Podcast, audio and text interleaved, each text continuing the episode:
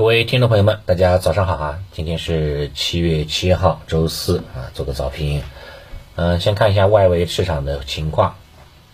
大宗商品市场哈继续延续下跌态势哈，布伦特原油昨天盘中一度大跌百分之四左右，尾盘呢有所收复啊，但最终呢还是下跌了百分之二点八九，啊，又收出了一根中阴线啊。纽约原油也是一样，也是跟随下跌了。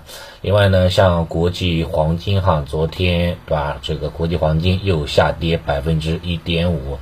欧美经济的衰退哈是在逐渐的提升当中的，对吧？欧洲经济衰退的风险哈已经达到百分之四十了，美国经济衰退的风险呢也是达到了百分之三十八这样的一个比例范围当中，多多少少哈大家都对大宗商品的这样的一个需求产生了一个非常大的一个呃一个一个迟疑的一个态势，那啊这样的一个考验，呃目前还是在这个这个这个助力当中。啊，延续这种下跌下跌态势，对能源股哈还会产生一定的这样的一个影响。但是说这个行情就大宗商品市场就直接 A 字下杀，我觉得这个可能性不大，对吧？又没有爆发什么经济危机、金融危机，走 A 的下下杀的可能性并不是大概率事件，对吧？你可以纵往过去那么多年，对吧？也就在零八年经济危机的时候呢，大宗商品出现了 A 字下杀，其他时间哈都是高位震荡，对吧？循环往复，反复震荡，然后再。啊，单边下跌的，所以呢，我觉得大宗商品市场哈，那个可能后面还会有反弹啊，还会有反弹，给到这个冲高离场的机会啊，所以现在现在再有走一步看一步吧。这是昨天的这个大宗商品市场一个走势。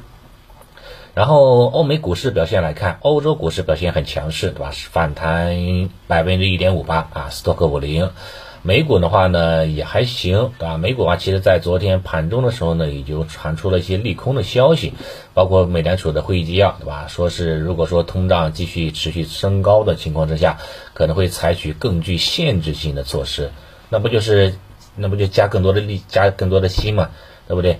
市场预测的话呢，估计七月份加息会加七十五个基点左右啊，这个这是这是一个大概率事件吧。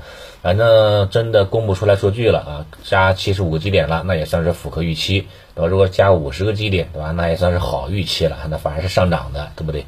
当然，如果是加了一百个基点哈，那那就是差预期了，那可能美股哈就会承压了。但加一百基点不太不太可能嘛，毕竟原油已经跌下来了，对吧？大宗商品也跌下来了。对吧？所以说呢，这个通胀压力哈，应该啊，相相对之前来说已经没没那么大了，对吧？啊，这是这是好事情。再加上中美之间的关税也在商谈当中，对吧？也会啊有利于这种通胀的这种这样的一个下滑下压的一个态势的。所以呢，美美美股的话呢，这个昨天受到这样的一个这样的一个这个啊这样的一个影响啊，盘中的话有一步下挫，但是承接力度还不错，对吧？最终的话呢，是以这个小阳线吧。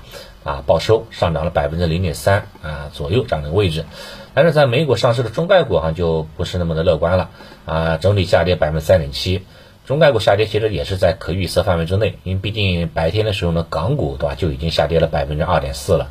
所以说呢，那个晚上呢，啊，美股的这个中概股啊是个下跌，惯性下杀是很正常事情的，啊，但是不管怎么说，美股的话呢，就是个昨天晚间单边下跌，对吧？没有什么像样的反弹，也会对今天早盘的这个港股呢，也会产生一定的影响啊。但是这个影响啊，相相对来说偏小一点啊，毕竟很多时候在昨天已经逐渐消化了，对吧？这是一个。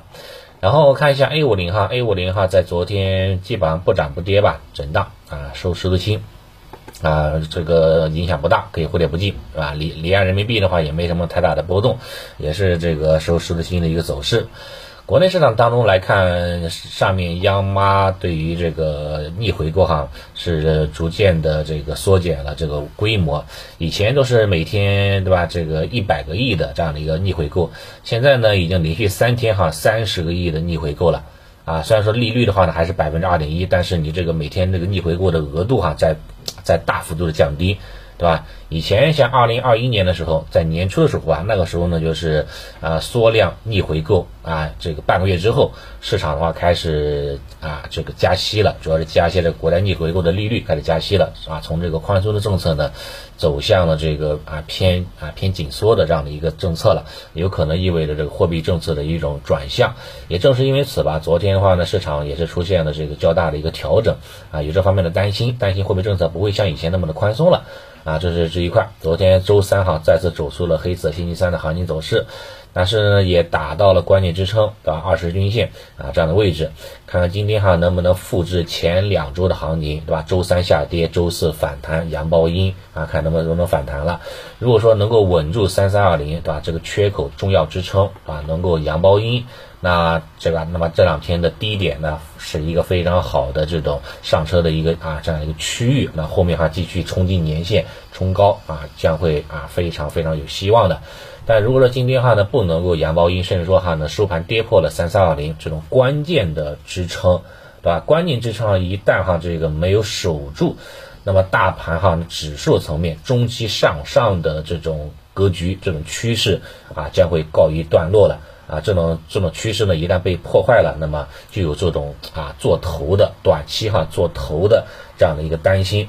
这个时候话的话呢，可能对对于我们啊，对于我来说吧，就是我会考虑哈先控制风险，啊先减仓啊这一块的。后面的话呢有反弹就是减仓减仓减仓啊这一块的。所以呢，三三二零这个支撑平台关键支撑平台是不允许有效跌破的。你可以盘中碰一下。但碰下之后一定要收上去啊，一定要快速收上去。比如说哈，在半个小时、一个小时以内要收上去。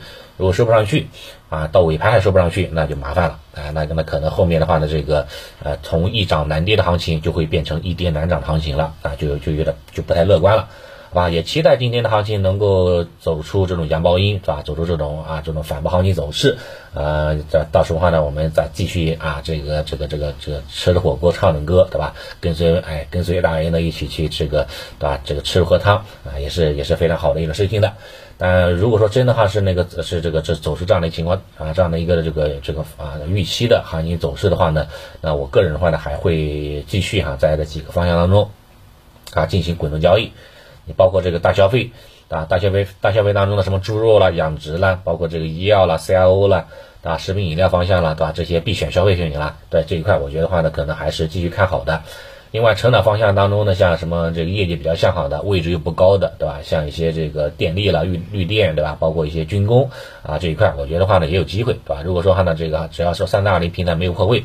估计我还会在这个上面哈进行滚动的一个交易，但是一旦破位了，那就就就就就减仓吧，啊，就就先休息休息啊再说，好吧，反正今天的话呢非常非常重要啊，多空生死线就在啊就在此战了，呃，也祝大 A 啊好运，好，那今天早评就先说到这里，谢谢大家。